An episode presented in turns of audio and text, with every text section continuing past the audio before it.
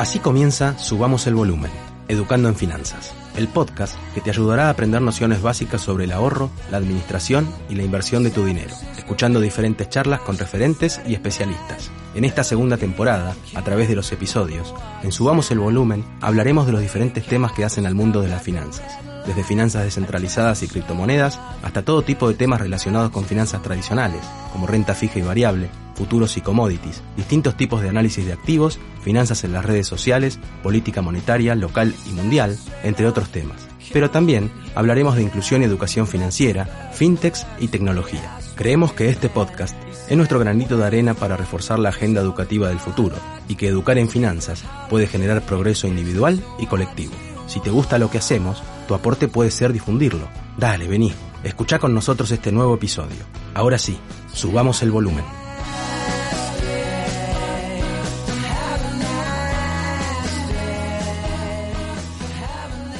Ezequiel Baum es licenciado en Economía por la Universidad de Buenos Aires y es el fundador de Trainer Financiero, una consultora enfocada en finanzas personales, finanzas para emprendedores y startups, entre otras cosas. Hoy lo convoqué para conversar un poco sobre cómo manejar las finanzas a la hora de emprender. Ezequiel, ante todo, agradecerte por sumarte a, conversar con los oyentes Vamos el Volumen. En líneas generales, porque después vamos a ir recorriendo lo particular, ¿qué aspecto abarcan las finanzas en un emprendimiento? Antes que nada, Juan, de nuevo gracias por, invitarme. Es, como siempre, un tema que me apasiona las finanzas y hace un tiempo que decidí dedicarme a, contribuir con el aprendizaje, más que nada, porque hay, hay un eslabón perdido ahí y específicamente en lo que es las finanzas de alguien que arranca un negocio, de un grupo de, socios que arranca un negocio, hay un aspecto que es esencial, que es entender si el negocio tiene todos los recursos para funcionar. Eh, uno a veces eh, lee por ahí historias de éxito, eh, o, sobre todo en lo que es el, circuito de, las este, empresas más vinculadas a la tecnología, que ve gente joven que, este, la pega y que recibe millones y, se lee de unicornios, pero la realidad es que el, emprendedor es eh, también una persona que se pone un, negocio este, chiquito de e-commerce eh, desde su casa con su mujer o con, este, con su cuñado y, que quizás no tiene ningún tipo de, formación de, finanzas o de administración y, arranca, arranca siguiendo una intuición eh, y no tiene ni, hoja de ruta, ni sabe cómo medir, no sabe tampoco cómo tabicar el, el flujo de fondos del negocio con, sus necesidades de finanzas personales. Entonces, eh, ahí hay todo, digamos, un, este, un paseo de, capacitación que, es necesario. Entonces, claro, porque, a ver, eh, yo tampoco te quiero, digamos, quiero que, lo cuentes vos, ¿no? yo también vengo de, una, de un pasado pyme y, emprendiendo y, bueno, eh, vas a nombrar seguramente muchas cuestiones por las que te atravesé y atravesamos todos los que de alguna manera, como decías vos, ¿no? puede ir desde lo muy chiquito que uno este, emprende desde su casa, incluso hasta con un Instagram y un, pequeño, este, una pequeña solución de e-commerce, hasta después ir creciendo.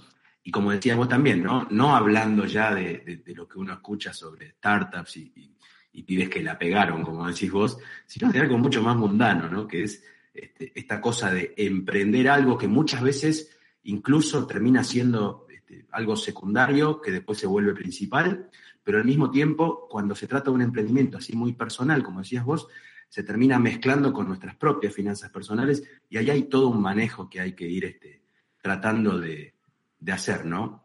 Este, yo recuerdo que cuando, cuando emprendía, este, mi papá me decía, vos vendé que los números salen solos, pero en realidad este, deberíamos de alguna manera este, tratar de, ir entendiendo lo que va pasando a través de, ese emprendimiento, ¿no? En cuanto a las finanzas.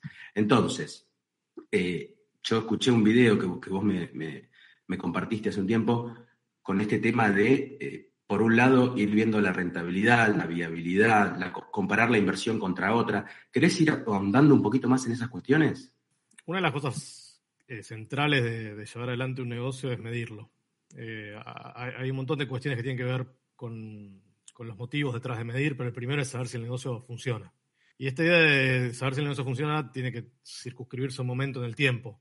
Muchos arrancan un negocio creyendo que va a funcionar desde el día uno. Y la realidad es que es, es un milagro. Si vos te abrís un negocio y entras, ya tenés todos los clientes con todo el volumen de ventas para que eso eh, sea rentable. Y acá también vamos a tener que definir qué es, qué es ser rentable, ¿no? y que, y que además puedas vivir de eso. La realidad que los negocios promedio, y si tienen éxito, les, les tienen que llevar entre 12 y 18 meses alcanzar un nivel que en la teoría lo llaman el punto de equilibrio, que es también un concepto medio discutible, para poder desde ahí hacer, digamos, como pie y decir, bueno, ¿y ahora dónde lo llevo? Eh, entonces, la medición es básicamente llevar un, registro, que lo puede hacer un, sistema de gestión contable, hay millones, pero que, bueno, en, un país como el nuestro eh, está atravesado por dos problemas centrales. El primero es que la moneda en la que vamos a medir lo que hacemos es la moneda en la que hacemos las transacciones, pierde valor, con lo cual perdemos referencias y estamos facturando mucho poco, porque tenemos lo que en economía llamamos este, la, ilusión este, de la nominalidad o distintas, distintas, figuras este, para explicarlo, pero es cuando trabajamos con números cada vez más grandes, que tienen que ver con precios que suben y, te sacan referencia o, tasas este, de, crecimiento extraordinarias de un periodo con respecto a otro, tienen que, más que ver con que la moneda pierde valor y no con que este, el, negocio está, dando buenos resultados. Entonces, ese es un primer problema, lo que no inhibe, la necesidad de registrar. Si tuviéramos moneda estable, igual tenemos que registrar.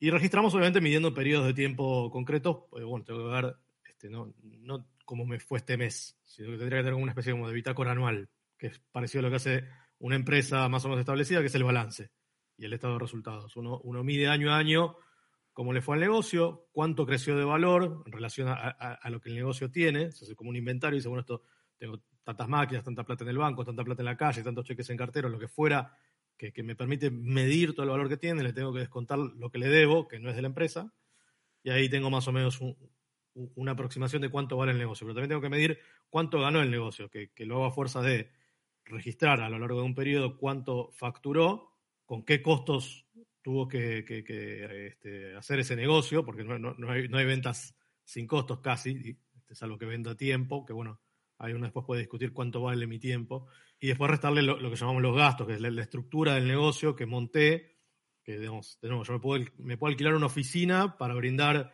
este, servicios o me puedo alquilar un local para vender productos y puedo vender 100 o 500, pero la estructura ya la tengo y, y esa estructura hay que bancarla con el volumen de ventas del, del que el negocio es capaz de generar. Una estructura de registración necesita tener bien, bien, bien definido eso, cuántos son mis ingresos, cuántos son mis costos, cuántos son mis gastos. Y en relación a esto tenemos otro problema, este, este bendito suelo, que es la agresión del fisco para con quien eh, arranca un negocio, eh, materializada concretamente en el cobro de impuestos ridículos, salvajes, que no respetan el ciclo de maduración, además de un negocio, y que además se meten específicamente con lo que es eh, el costo del trabajo, o sea, de contratar a alguien para poder crecer, eh, viene a contramano.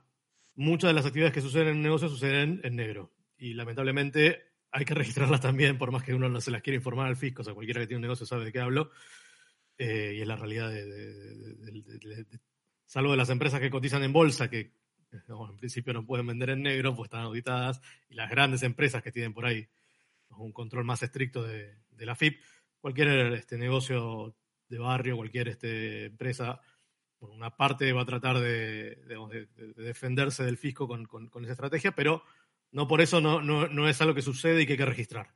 Entonces son un poco los primeros pasos para poder medir si el negocio es rentable o no. Claro, una cosa que yo quiero agregar a todo esto que contás como, como cosa introductoria, es que el tema de registrar, más allá de lo financiero, ¿no? que después uno evalúa y, y va midiendo, etcétera, es una cuestión, eh, digamos, eh, de lógica pura, porque registrar correctamente desde el vamos, aun cuando un negocio todavía no, no sabemos si es exitoso o no, y tener todo muy claro y muy registrado hace que después cualquier saltos de crecimiento sean un poquito más tranquilos, ¿no? Porque todo va siguiendo un orden y, una lógica. Es muy, es muy típico, ¿no? De cuando uno arranca un emprendimiento, que hay, hay ciertas cosas que las tiene en la cabeza y en realidad siempre es bueno, aunque lo tengas en la cabeza, como decís vos, ¿no?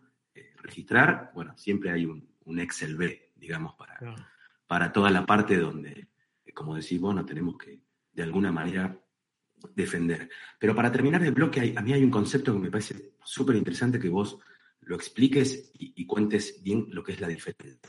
¿Qué es un costo y qué es un gasto y cuál es esa diferencia? Porque se tiende a confundir muchas veces uno tiene que pensar el costo como, una, pérdida en la que hay que incurrir para generar una venta. Si yo tengo un negocio que se dedica a vender, vamos a suponer, este, no sé, Este, hago impresiones 3D a pedido. El costo está básicamente definido por el material que usé directamente para hacer, no sé, una estatuita o, una serie de llaveros que me pidieron por encargo. Eh, y, es, eh, es lo que uno podría decir, está directamente asociado con esa venta. Si yo no tenía esa venta, eso no sucedía. Y ahí lo único que tenía no era costo, sino materia prima en, mi depósito o en, donde fuera. ¿sí? Eh, el costo solo sucede cuando tengo una venta. ¿Y a qué valor lo registro? Bueno, ahí hay también una serie de cuestiones técnicas y, y encima en ciclos de inflación complicada que tiene que ver con el costo de reposición. Pues bueno, cuando yo lo compré valía una cosa, cuando tengo que reponerlo vale otra. Pero bueno, hay, hay, tecnicismos que seguramente algún contador, si digo algo, me va a cruzar y con razón. Pero el costo en principio es este, el valor al que entró, o sea, al que lo compré originalmente y la porción de, lo que usé que intervino en, esa venta. O sea, que si usé 100 gramos de, no sé, un polímero o lo que sea para hacer este, este, este, producto que terminé vendiendo, el costo es el valor del gramo por la cantidad que usé. Este, digamos, cada producto debe tender a tener una, ficha técnica, ¿sí? el mismo criterio lo puedo usar para, no sé, este, eh, tengo este, una mujer que emprende desde su casa y tiene un taller de confección de, este, de mallas. Bueno, lo mismo, medir cuánto le cuesta el rollo de tela, cuánta tela usa, y, bueno, ahí más o menos puede sacar con una ficha técnica este, el, costo de, un producto. Distinto es el gasto.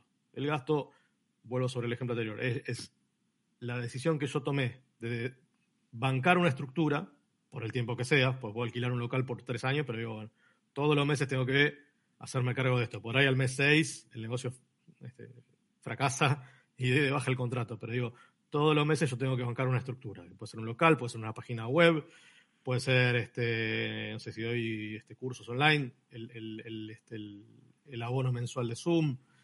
Eh, pero digo, son todas las cosas que yo eh, tengo que gatillar de alguna manera, venda o no venda.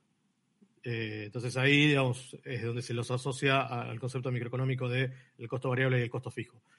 La realidad es que pensarlo en, en términos de variable y fijo quizás eh, desordena un poco porque los fijos tampoco son fijos. Muchas veces de un mes para el otro el gasto se repite, pero no con el mismo valor. Pero bueno, en principio esa, es la distinción.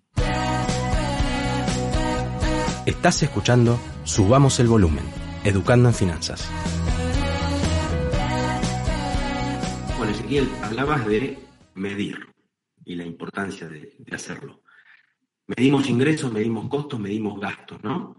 Este, y los ingresos, vos hablabas de, en otro momento que te escuché, de eh, hay formas de dividirlos, ¿no? Me gustaría que lo cuentes vos, sino que yo te tiro los. Pero no, contalo vos. Cuando uno empieza a manejar información del negocio, empieza después a tener quizás mayor calidad en el análisis. Uno tomas el hábito de registrar, decís, bueno, no solo voy a registrar las ventas, sino que voy a, asignarle a cada, a cada dato qué cliente me la generó o a través de qué producto, de qué servicio sucedió. Eso me permite tener datos agregados que los puedo explotar a, mi favor. O sea, yo puedo ver, por ejemplo, en el cierre de un año, cuál fue mi cliente más importante, cuál fue, el, cuál fue el producto que tuvo más salida. De ahí se derivan un montón de cuestiones más estratégicas, como para decir, bueno, si este es el cliente más importante, este, quizás si lo pierdo tengo un riesgo muy grande de supervivencia del negocio, entonces tengo que hacer algo. O buscar otro cliente, o mimarlo un poco más para no perderlo, sentarme a charlar a ver qué planes tiene, como para que no me agarre este, así medio, medio desprevenido si le pasa algo. Eh, y lo mismo con, los productos. Uno también puede entender eh, que quizás tienen un catálogo de productos que tienen distintas frecuencias de salida. Y bueno, un comercio es básicamente es, un negocio que, es hacer rotar plata y, generar cada vez más. Eh, entonces por ahí tengo un, producto con, con, buen margen pero que rota poco y de repente tengo otro producto que tiene un margen más chico pero rota más. Entonces me empieza a dar señales de que quizás me debería especializar un poquito más en lo otro que tiene más rotación, o no, o, ver esa información, pero entender que es todo un pack que, se vinculan entre sí, que no, no puedo discontinuar porque si, eh, no sé, si no vendo raquetas no puedo vender pelotitas de tenis. Hay un montón de cuestiones que están, este, que se complementan con, el análisis de los números, pero que bueno, es buenísimo arrancar eh, juntando esa información para después analizarla. Vos decías en el primer bloque, ¿no? Los costos son necesarios para el negocio, con lo cual en una primera aproximación yo puedo decir que el ingreso menos el costo es el margen del negocio, ¿no? Y acá, este, eh, te digo esto porque yo lo veo mucho en, se, me, acercan, sobre todo microemprendedores a mí, che, quiero hacer esto, lo voy a arrancar por Instagram, porque si compro a 100, vendo a 150, me quedan 50. Pero claro, ahí entra todo el tema de los gastos que se le tienen que, reducir, que, restar al margen para realmente obtener un resultado. Y importante lo que decías vos de ponerlo en una línea de tiempo, ¿no? Eh, así como una empresa formal este, genera un balance en su año fiscal para este, cumplir con, los reguladores, digamos, por no decir solo la FIP, este, nosotros, aunque, no, aunque fuera un, negocio mucho más informal, con una parte en blanco, otra parte en negro, etcétera, deberíamos medir un resultado por lo menos en términos de, años, ¿no? De año por año, cómo va todo eso. Digamos, ¿cuáles son los tips o las recomendaciones que vos podés hacer respecto a esto de ingresos menos costo, que después hay un gasto, etcétera? Yo te doy un ejemplo. Eh, yo me acuerdo cuando yo este, arranqué con mi empresa hace muchos años, que ahora ya no, no la tengo, yo siempre decía, porque yo me encargaba de la parte de administración y finanzas, y yo siempre decía, y, lo cumplía a rajatabla, y creo que parte del éxito que tuvimos vino a raíz de eso, que había que ser, eh, yo, le decía a la billetera, ¿no? Porque en ese momento apenas tenía una cuenta bancaria, pero que había que ser muy prolijo y, tener la billetera agarrada con las dos manos y que no, y que no hubiera tanto gasto, ¿no? Que, hubiera más costo asociado a lo que vendía que, gastos superfluos como principio de una este, idea eh, donde, donde el, éxito del negocio pudiera de alguna manera transitar. Este, entonces, pero me, interesaría más que vos nos tienes algunos tips y cosas que uno tiene que ir este, eh, viendo en, esta parte ¿no? de, de la finanza del emprendimiento, ingresos, costos y gastos. Bueno, específicamente en, ese ejemplo que tomás, eh, sí, los gastos obviamente es que, es, casi como una vinculación eh, de, una carga que le estás metiendo al negocio que, bueno, hay que decidir bien eh, si, si, vos querés dejar la estructura lista para cuando explote el negocio o querés ir de a poco. Y, muchas veces uno como emprendedor se saca de la ecuación porque no se da cuenta que si uno va a querer cobrar un sueldo, este empleado, ¿no? Como dueño, puede decir, bueno, mi tiempo vale y si yo no estoy ahí, tiene que haber alguien, bueno, le tengo que poner el capital para financiarme a mí como empleado. Entonces ya me convierto en un gasto del negocio. Eh, eso significa no solo que el, negocio tiene que tener caja de antemano para pagarme el sueldo hasta que el negocio solo la genere, sino que me tiene que bancar. Distinto es si yo vivo de otra cosa y me puse un negocio porque quiero que funcione y si, la, y si funciona eh, una vez que a los costos, este, o sea, una vez que el ingreso resto de los costos tengo el margen, al margen del resto de los gastos tengo el resultado, el resultado es positivo, digo, bueno, me la llevo, ¿sí? La otra gran pregunta es, digo, bueno, ¿me la llevo o la reinvierto en todo caso? Y reinvertirles básicamente es ampliar la estructura, o sea, alquilar algo más grande, un fondo de, capital de giro para pagar este, más sueldos y, aumentar el, este, el, caudal de ventas porque tengo más capacidad de atención al cliente o, más desarrollo comercial o lo que fuera. Pero, pero, es fundamental entender eso. O sea, la estructura está en función o de lo que puedo o de lo que quiero. Si está en función de lo que puedo, entonces es porque no le estoy poniendo el capital necesario para que llegue hacia donde quiero y estoy esperando que el capital para que llegue hacia donde quiero o lo genere orgánicamente el negocio y tengo que esperar que crezca y bueno, eh, eh, es casi digamos, un, un trabajo de, este, de horticultura o ahí es donde entra toda la cuestión de ir a buscar a alguien que ponga guita acelerar el negocio, buscar este, inversores este, ángeles, o bueno, como, como uno quiera llamarlo, pero gente que le inyecte el capital necesario para dar el salto. Pero bueno, solamente puedo hacer esas cosas cuando, cuando estoy midiendo el negocio. O sea, es muy difícil conseguir un inversor y decirle, poné plata en mi negocio. ¿Qué haces? Hago esto. ¿Y cómo te va? Bien. ¿Y cuánto facturás? No, el mes pasado vendí tanto.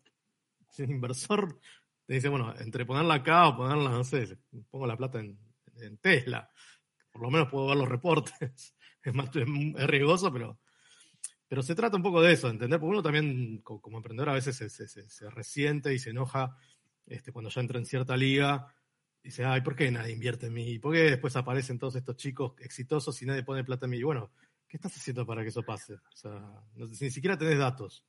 Ahora, te quiero sacar un poquito de la cuestión más, este, digamos, numérica, ¿no? Hmm. Eh, y yo pienso que, eh, porque hay nombraste algo que me hace pensar que es bien difícil muchas veces, y creo que es un, tema central a la hora de emprender, este, poder de alguna manera dimensionar cuál es la cuota de, por un lado, profesionalismo que hay que meterle, eh, pie sobre la tierra también, ¿no? Porque una cosa es hablar de startups, aceleración, buscar inversores ángeles, etcétera, y otra cosa es arrancar algo desde tu casa, una idea, algo que crees que se te va a dar bien. Y ahí mucha gente ya lo primero que hace, y yo lo veo mucho, es eh, dimensionar mal tanto la, la inversión inicial como el esfuerzo. Vos sabés perfectamente que a la hora de emprender, y te habrá pasado cuando arrancaste, por ejemplo, con trading financiero, hay que ponerle muchas ganas, no queda otra. Realmente hay que ir para adelante como loco y buscando que, que prenda la idea, ¿no? Lo que uno quiere ofrecer. Pero por otro lado, los pies sobre la tierra, ¿y esto en qué sentido lo digo? En que hoy, por ejemplo, cualquiera que viene a querer vender algo ya te quiere hacer, no sé, su página web. Y la verdad es que hoy una página web para un e-commerce, primero que uno, yo, arrancaría, por ejemplo, ¿no? Estoy empezando en voz alta, probando cómo se me da con Instagram y un WhatsApp. Si me va bien, eh, contratar un e-commerce, pero uno que ya exista, una tienda. Digo, porque ya hay cosas que como que no van. Hoy es todo mucho más flexible, ¿no? Y después, otra cosa, y que me gustaría saber un poco tu opinión en cuanto, porque seguramente vos charlas con un montón de emprendedores, hay un momento en que por más que midas, por más que tengas todo registrado, todo lo que vos quieras, incluso si venís, no sé, por ejemplo, del palo corporativo, donde tenés, estás súper acostumbrado a trabajar en sistemas de gestión, con procesos, con jefes, con subalternos, etcétera, con toda la organización, hay un momento que es un salto al vacío en cierta forma es un salto al vacío. Ya largarte a, por ejemplo, dejar tu actividad principal para mandarte de lleno a lo que emprendiste. ¿qué, son esas cosas que vos ves o que te cuentan? Algo que te parezca importante compartir acá. Yo te diría que, después de vivirlo, después de, mirar a la gente mientras las, asesoro o les, vendo consultoría, eh, el, acto de emprender es, sumamente irracional y pasional y obviamente hay distintos grados de pasión y, en distintos momentos de la vida. Pero sin esa intuición y sin esa chispa que es muy difícil explicarla para el que no lo tiene, eh, no, no, es muy recomendable emprender. es, es, es, una actividad súper frustrante la mayor parte del tiempo. Eh, es muy desgastante además si estás haciéndolo con, con pares. Este, ni hablar si encima hay vínculos familiares involucrados. O sea, venimos de una cultura de la empresa familiar como, un, como algo icónico, y la realidad es que es, es, muy áspero, porque bueno, vos imaginate que hay mucha gente que le tiene que explicar cosas al padre, que, que, que es el que eh, sacó a un hijo de cero, básicamente.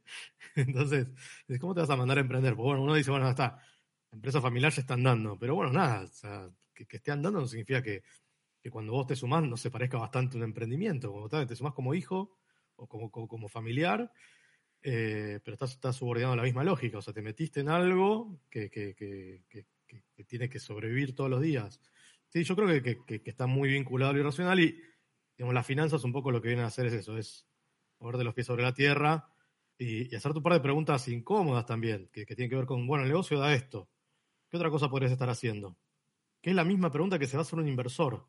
Eh, un inversor eh, de, emprendimientos, además, tiene una particularidad. es, una persona que también sigue intuiciones, que obviamente después tiene que reportar a los que a, quienes representan, a, los, a quienes le confiaron guita este, para, para, buscar emprendimientos, pues nunca, o sea, si bien muchas veces hay inversores que pierden solo, después entras en un circuito de fondos que este, nada, se empieza a armar con, una escala más grande y todos tienen que, que, rendir cuentas. Entonces ahí sí es donde interviene la parte más, más racional. Yo creo que la, la guita es básicamente eso, es el, lenguaje de la razón para compensar la locura de, y la aventura de, emprender. Pero que sin eso no tenés, no tenés empresas. O sea, a veces vivimos por ahí en una época muy, este, como, como, que bastardea mucho el lugar del emprendedor y, lo pone como, lo, asocia a, cuestiones de clasistas, cuando, cuando en realidad, o sea, es, son fundamentales. Hay gente que, que quiere hacer, y si gente que quiere hacer, no es que viene el Estado y lo hace. Sí, el Estado puede hacer un montón de cosas, pero o sea, la mayoría las, tenemos que hacer las personas siguiendo intuiciones y obviamente muchos van a, fracasar, van a perder plata, van a, este, si, no hicieron bien las cosas, si no explicaron a los demás el riesgo que había en poner plata, bueno, probablemente le genera una pérdida a terceros, pero son las reglas del juego, o sea, no, lo importante obviamente es la claridad y de nuevo, la claridad te dan los números, no por más buena onda que tengas, buenos vínculos que desarrolles, eh, cuestiones irracionales que tienen que ver con, los vínculos, que es que te quieran o que, les gustes o les caiga simpático, la guita manda y es la que define si, si anda o no anda. Sí, en realidad yo para cerrar el bloque te, quiero hacer yo una reflexión. Eh, la verdad es que eh, siempre y cuando se maneje con cierta honestidad, para mí el emprendedor es, la persona más linda que hay, porque es el que este, no le va a pedir nada a nadie en cuanto a cómo eh, sustentarse, digamos, ni al Estado, ni a un privado, ni nada, simplemente tiene una idea, la pelea, busca la financiación y se manda.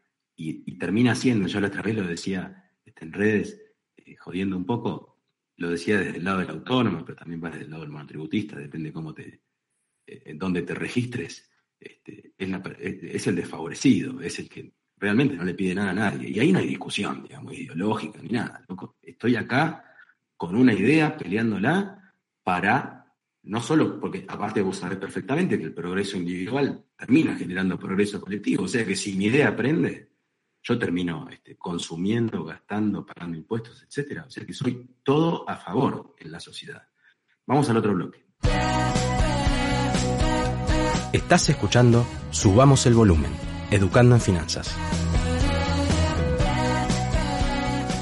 Ezequiel, lo dijiste por arriba, casi al final del bloque anterior, pero hay dos temas con el, con el dinero que te los tiro así para que vos los desarrolles. Pero vamos primero con uno más general. Vos hablabas de, cuando, cuando nombraste que, uno puede conseguir inversores, etcétera, hablabas de esto de, digamos, que hay que, de alguna manera, nuestra idea, nuestro negocio, lo que registramos, la rentabilidad que tenemos, etcétera, el historial que vayamos generando, siempre se tiene que comparar contra algo para ver si con esa inversión convenía o no hacer otra cosa. Y me gustaría que este, cuentes un poquito más sobre, sobre este concepto que es fundamental, porque a veces la gente no se da cuenta que en realidad este, de repente lo que hace sí rinde, pero la verdad es que una inversión alternativa tal vez rendiría mucho mejor o con otra seguridad o con otra tranquilidad. Contanos vos un poco más sobre eso. Cuando uno piensa un negocio en términos de, inversor, no tanto como de emprendedor, eh, en realidad, en, abstracto es una cantidad de guita que hay que poner para arrancar un negocio versus esa misma guita haciendo otra cosa. Y en finanzas es bastante más fácil medirlo porque uno, uno sabe que el activo que menos riesgo tiene en el planeta, en principio, eh, en un año te puede dar un 2% en dólares al año, más, menos, depende de cómo esté la inflación que ahora está subiendo de vuelta en el mundo. Eh, entonces, es poner la plata en algo, no hago nada y me paga eso. De ahí para arriba va subiendo, siempre con la mentalidad de un financiero, y, obviamente un, un, negocio que empiece y puede escalar, te puede dar varias veces más, pero bueno, no todos van a llegar a ese punto. O sea, que ahí tenés una, tasa de, fracaso y de letalidad que hace que, bueno, si tenés mucha plata como inversor, digas, bueno, voy a poner un poquito acá, un poquito acá, un poquito acá, que es lo que llamamos la diversificación. así piensa un inversor. Por eso hay inversores que dicen, bueno, ¿quién invierte en un emprendimiento este, o, una, una startup en, en, un país como el nuestro?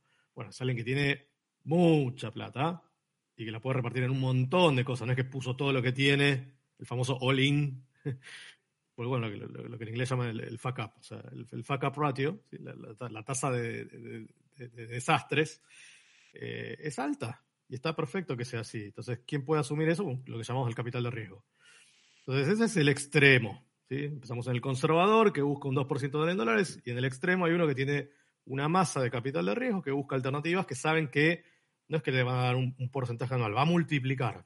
Entonces, en el medio está el emprendedor con la cabeza metida dentro de su negocio que no sabe cuánto gana y, dice, bueno, ¿y cuánto puedo ganar? La realidad es que no hay una, una tasa. El problema del emprendedor empieza quizás en la primera línea de resultados que tiene que ver con qué precio le pongo a lo que hago. Me divierto muchísimo cuando arranco las consultorías porque lo primero que quiero es preguntarle por qué le pusiste el precio que le pusiste a lo que vendes. Y me dice, no sé, me dijeron que agarre el costo y lo multiplique por 2, por 3. ¿Por qué no por 4 o por 1,8? No sé. Pero te, das cuenta. Entonces ahí empiezas a, bueno, obviamente en mi caso el trabajo de, no sé si docencia, pero decir, mira, pues está asignado por par de vectores. El primero es si hay alguien más ofreciendo lo que vos haces. Este, y, este, y, bueno, no podés vender mucho más lejos que el precio de un competidor. Y segundo, cuánto te quiere pagar tu cliente. La realidad es que vos nunca sabés cuánto te quiere pagar. Es el, o sea, cuando vos, por ejemplo, vendés servicios y te hacen mandar propuestas, y, y, mandás un presupuesto, mandás una cotización y te la aceptan. ¿Quién se pone contento? El que no sabe que podía haber vendido más alto, porque nunca te va a aceptar de una. Entonces, si se entró de una propuesta es porque pusiste mal el precio. Y eso significa que cuando vos lo metés en el, tamizado este que te da el resultado, te perdiste ganar plata.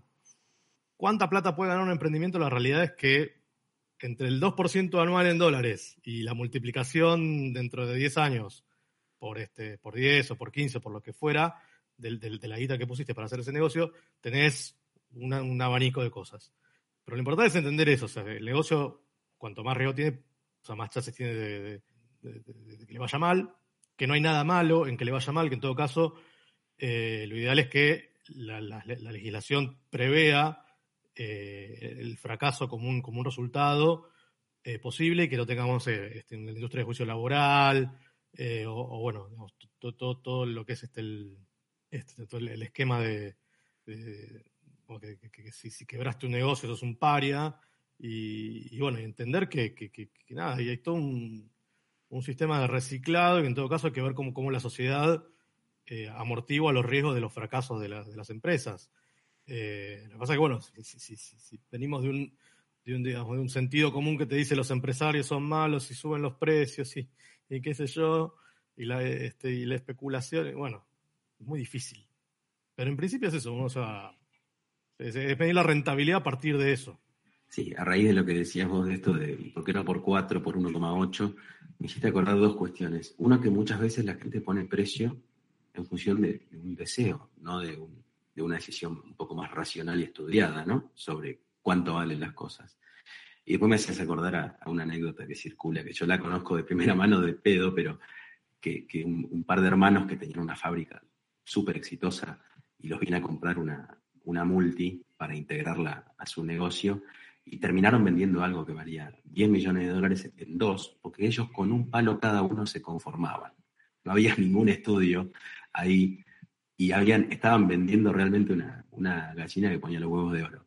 Pero una cosa más quería preguntarte antes de pasar a otro tema, y es si vos este, de alguna manera tenés una opinión formada o lo, o lo nombrás cuando te vienen a, a, pedir asesoramiento, porque hay negocios que vos sabés perfectamente que desde el vamos se pueden concebir como negocios que se pueden terminar vendiendo. Hay, hay algunos que no, viste que hay algunos que, bueno, sobre todo si uno, te imaginas que si uno vende un servicio eh, basado en su conocimiento, obviamente no. Pero hay negocios que se pueden plantear como negocios que se pueden terminar teniendo un, cash out, se le dice.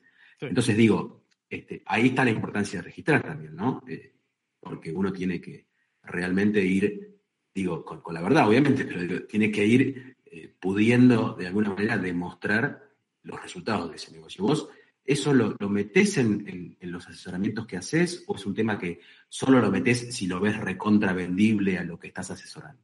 Yo en realidad cuando, cuando tengo un, negocio adelante, uno de los planteos que, hago para cerrar en realidad el, ciclo de, entrenamiento tienen que, ver con la pregunta de hacia dónde querés llevar el negocio. O sea, primero que hago es enseñar a armar un escenario a 12 meses, que en realidad es que el emprendedor está viendo cómo hace para, para cubrir un cheque por ahí o, o, está corriendo para probarle, el flyer para la, campaña de Instagram al diseñador y, poder facturar para poder pagar el, resumen de su tarjeta y no está pensando que tiene un negocio que tiene que proyectarlo a 12 meses y, y, entonces cuando vos le planteas eso, así, bueno, el negocio puede crecer, lo puedes llevar a cabo allá, eh, vas a acumular valor.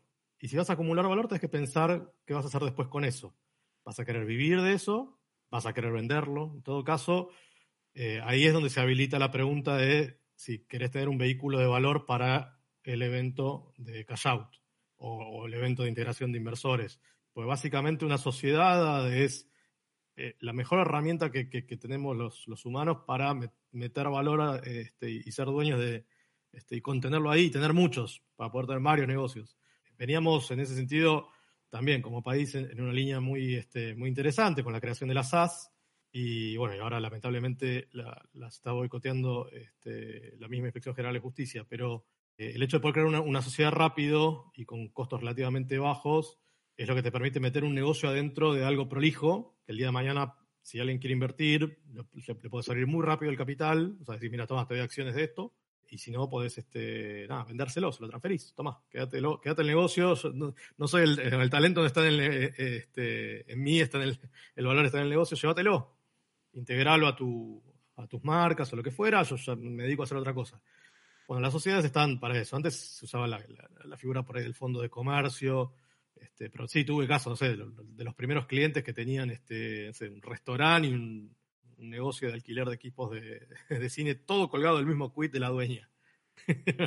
Imagínate que ese quit tenía la factura de, alquiler de, un, este, de, una cámara y la venta de una milanesa napolitana, todo metido en el del mismo revuelto fiscal. Entonces, sí, la idea es, este, es este, que existan los, lo que llamamos vehículos de valor, las sociedades, y que sea lo más fácil y lo más barato posible.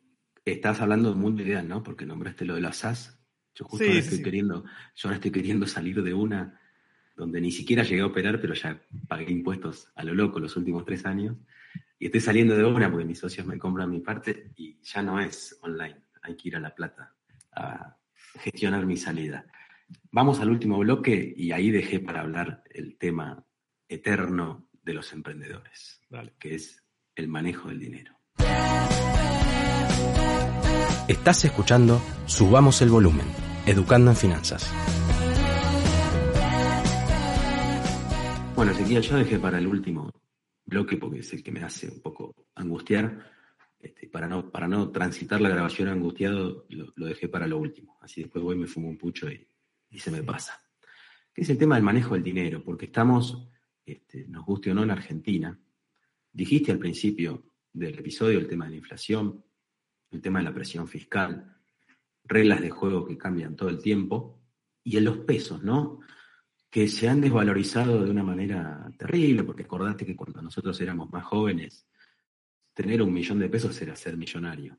Hoy tener un millón de pesos, este, creo que vendiendo viandas facturas un millón de pesos. Cinco mil dólares.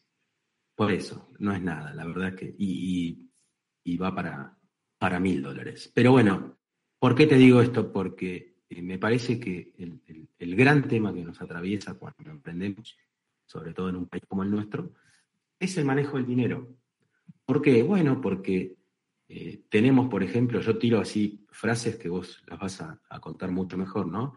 Pero a veces tendemos a, subestimar la rotación del dinero en el mismo negocio, ¿no? Porque, por ejemplo, yo soy una persona que a mí me encanta este, no tener deudas. Entonces, si yo genero o emprendo algo, por más chiquito que sea, donde siempre le pago a mis proveedores al toque y siempre pago todos los gastos al toque, qué sé yo, pero después doy pedal a las ventas, ahí tengo un quilombo enorme, aunque el negocio sea bueno, aunque el margen sea bueno. Entonces, lo primero que quiero escuchar de vos es un poquito algunas cuestiones relacionadas con eso, ¿no? Y después también vamos a hablar de las formas que hoy tenemos de financiarnos, que lastimosamente, como te decía al principio, tiene que ver con la inflación, eh, digamos, terminamos generando negocios, yo la, tiro así como título, vos la vas a, desarrollar, ¿no? Pero terminamos generando negocios donde el margen tiene que ser altísimo, porque el interés que pagamos cuando nos endeudamos también es altísimo. Entonces, ya es, te metes en un círculo que sí puede ser virtuoso, pero ya con unos, este, digamos, con unos números, Viste que cuando le hablas a alguien de afuera y le decís, no, porque yo acá me endeudo al 40% y hago negocio, y te sí, Claro. Bueno, nada, no me quiero. El episodio es tuyo. Eh, hablemos de eso. Sí, tiene como un montón de aristas. Yo eh, quizá lo, puedo resumir con, una frase que, tiene que ver con que una cosa es ganar plata y otra cosa es tener plata.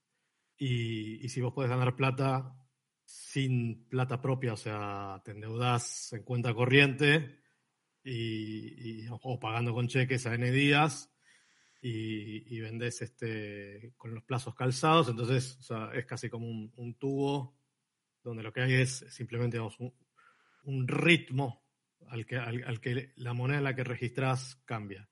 El tema es cuando tenés lo que te pasa a vos, que sos este, un, tipo que quiere dormir tranquilo, pues no le debe a nadie, y, y, sos mejor persona aún y querés darle crédito a tus clientes, estás en el peor de los mundos. ¿Por qué? Porque vos le vas a, vas a cancelar una deuda y vas a estar asumiendo otra. La deuda que vos cancelás no pierde valor, ya está, la cerraste. ¿Sí? Distinto es si vos decís, mira, te pago dentro de 90 días con los mismos pesos. sin tasa, por ahora, vamos a suponer que no hay tasa. Y a tu cliente, entonces, eh, le das esos 90 días, pero a, tu proveedor no se los pedís. Bueno, estás básicamente expuesto a la descapitalización por la vía de la pérdida del valor de los pesos que prestaste. ¿Cómo se resuelve eso? Con tasas por encima de la inflación, tasas lo que llamamos positivas en términos reales. Si la tasa nominalmente puede ser 40, 60, pero si la inflación está por arriba de esa tasa, eh, te come el capital. Te va, vas a terminar con más pesos que antes, en el límite terminas con la carretilla de marcos alemanes, pero no te sirven para nada. Bueno, lo que le terminó pasando a Venezuela. Es maravilloso que todavía queden economistas heterodoxos este, insistiendo con esta idiotez de que emitir dinero no, no genera inflación. La realidad es que vos tenés dos problemas derivados de lo que es la gestión financiera de un negocio, o sea, lo que es el manejo del recurso plata. Si vos no das crédito, quizás no tenés la venta, entonces tenés quizás la necesidad de dar el crédito. Y muchas veces vos no puedes conseguir crédito porque no tenés scoring en el banco, no tenés este, eh, confianza suficiente con tu proveedor para todo el volumen que querés este, generar, después darte vuelta y, venderlo a vos. Y ahí es donde tenés que ver, bueno, o ponés plata propia o, buscas alguna vía de, financiamiento. Eh, o, bueno, empezás a vender en contado y, ofreces un descuento. Pero al vender, al vender con descuento, eh, este, cobrando de contado, estás perdiendo resultados. O sea, porque el precio que vos recibís no es el completo. Entonces empieza a haber toda una serie de fases donde lo financiero empieza a comerse el resultado real del negocio. Y ahí es donde hay que tener una muñeca muy finita, es donde el, director financiero o el gerente de finanzas se convierte como en, el héroe de, de, las empresas, porque es el que trata de, afinar la puntería y, calzar el plazo de cobro con, el, este, con, el con lo que tiene el endeudamiento y las tasas sobre todo, porque siempre eh, va a empezar a pasar eso, o sea, las tasas que te van a cobrar a vos para pedir plata prestada, eh, o el descuento en todo caso, puede ser la, la el descuento que te van a ofrecer por pagar de contado, va a estar este, en tensión con lo que vos después puedas o quieras ofrecer para generar tus propias ventas. No, no, te eh, decía, pero también pasa que cuando hablábamos de que uno muchas veces cuando arranca un emprendimiento, de alguna manera no registra ciertas, eh, mm. digamos, va, en negro en una parte del negocio. También es, bueno aclarar que cuando vos, sea porque eh, no te cierran los números, por lo que sea, no, nos vamos a poner en jueces acá. Pero digo, mientras más negro el negocio, menos sujeto de crédito también, ¿no? Porque no tenés mucho para mostrar. Cuando tenés que ir a buscar a alguien que no sea un familiar, digamos. Sí. Bueno, son, son dos problemas eh, que tenés, eh, que lo tenés en blanco, pero que si, lo bueno, la guita negra, el, cash, ahí que no puede estar en un banco, no, este, puede tener otros circuitos que desconozco, pero digo, eh, no, bueno, eso no puede hacer tasa, ¿sí? Que es la diferencia de este, la plata que sí está en un banco o en una, una billetera, que así haga una tasa menor a la que, a, la que te informan que es la inflación, eh, por lo menos es mejor que no hacer nada, porque vos estás con la tasa de interés recuperando algo de lo que pierde eh, de valor el dinero a medida que pasa el tiempo. Entonces, eh, ahí sí, obviamente hay una recomendación derivada que es todo el dinero que tengas excedente por, un desfase a tu favor del ciclo de, cobranzas y pagos, colocalo, aunque sea en fondo común de inversión de money market, que, que invierte a su vez en plazos fijos, que bueno, nada, es, dinero que tenés disponible con, mucha este, rapidez, casi en el día vas a tener de vuelta la plata para usarla. De hecho, Mercado Pago te la, usas en el momento, que bueno, es algo que no puedes hacer con los billetes que tenés en, la caja fuerte, básicamente. Ahí hay un tema que yo ayer justo lo conversaba con otra persona. Vos decís eh, que como mínimo, ayer me preguntaban, si vos no tenés ni idea de finanzas, eh, nunca invertiste nada en nada, la gente que se maneja solo con su caja de ahorro y así decía, ¿qué es lo primero que harías? Y digo, yo lo primero que haría es esto, ¿no? De, ir a, money market, a un tema cero. Pero ahí también hay una cuestión cultural, ¿no? Muchas veces. La gente no se aviva de que a dos clics podés cambiar el dinero de lugar y que genere, aunque sea un interés diario, y ahí, ¿no? Yo siempre trato de explicarlo en fácil y digo, es un plazo fijo, pero no es a 30 días, es a cuando vos querés. Así lo explico.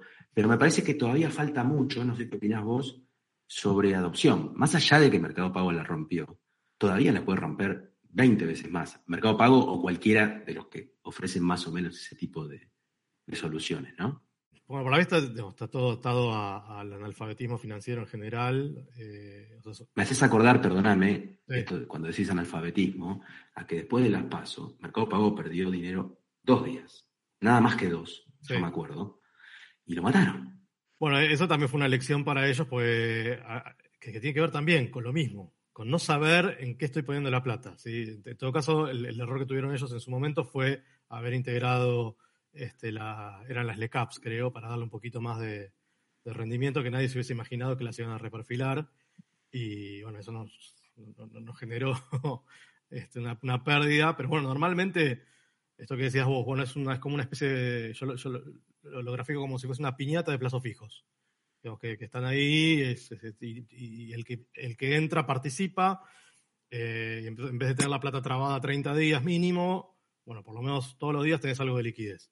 La realidad es que mucha gente no termina de entender exactamente qué es lo que hace un plazo fijo. O sea, imagínate que si bien eh, es, mucho más simple entrar a un fondo de, mercado pago, o, bueno, es casi tan simple hacer una suscripción a través de home banking que un plazo fijo. Eh, hay mucha gente que ni siquiera hizo un plazo fijo por primera vez como para saber qué es. Y quizás desconoce incluso que hay un sistema de garantías detrás, a diferencia de, no sé, llevar la plata a, una cooperativa este, o peor, al prestamista de barrio.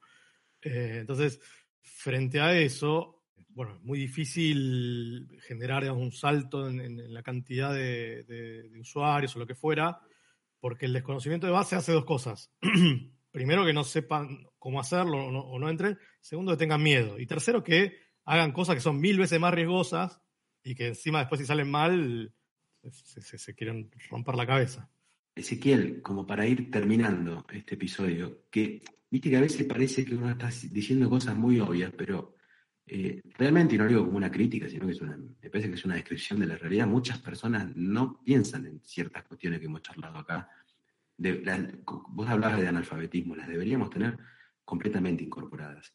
Pero como para resumir un poco, y desde lo financiero, lo que es emprender, desde lo financiero, yo te tiro lo que, lo que más o menos rescato, ¿no? Como gran resumen, y donde hay que hacer foco, que es registrar para medir, el negocio y el manejo del dinero.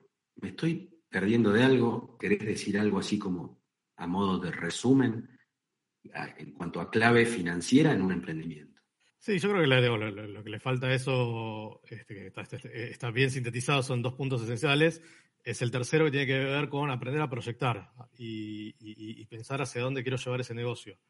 Si, si, lo quiero para como una especie de vaquita lechera que la voy a ir ordeñando a perpetuidad, si lo quiero vender, y eso solamente lo, puedo hacer, no solamente obviamente llevando registros, sino este, planteando escenarios a futuro.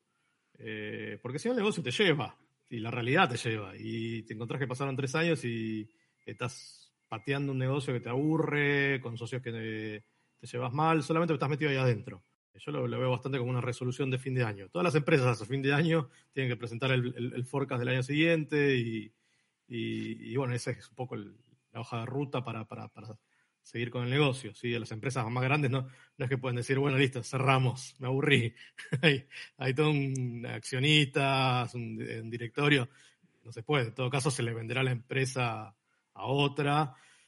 Pero, pero sí, bueno, uno, uno tiene la capacidad como emprendedor de, proyectar. Y el fin de año me parece un momento ideal para hacer eso. Bueno, Ezequiel, eh, para mí sigue siendo un tema este, central e interesante y me parece que va de la mano con, estos temas introductorios a las finanzas, ¿no? que son las finanzas personales, las finanzas a la hora de emprender, este, cómo empezar a invertir. Ahí ya tenés tres temas que ojalá, y creo que soy positivo en eso, mira, creo que vamos, vamos creciendo en esos aspectos. De alguna manera, yo lo veo a, a mi alrededor un montón de personas que ni se preocupaban por sus finanzas de a poquito le están empezando a dar un poquito más de bola. Y qué bueno que, haya tipos como vos que, lo hacen, este, obviamente, como, como, una forma de vida, pero también con mucho entusiasmo y con, muchas ganas. Nos vemos eh, pronto en Spotify, YouTube, iBooks, iTunes y todas esas cuestiones que nos comunican. Te agradezco nuevamente y bueno, espero verte pronto. Bueno, gracias a vos, Juan. Estuvo muy bueno y espero que bueno, a los oyentes les, les sume también. Seguramente que sí. Hasta acá, subamos el volumen, Educando en Finanzas. Podés encontrarnos en Spotify, iTunes, iBooks y YouTube.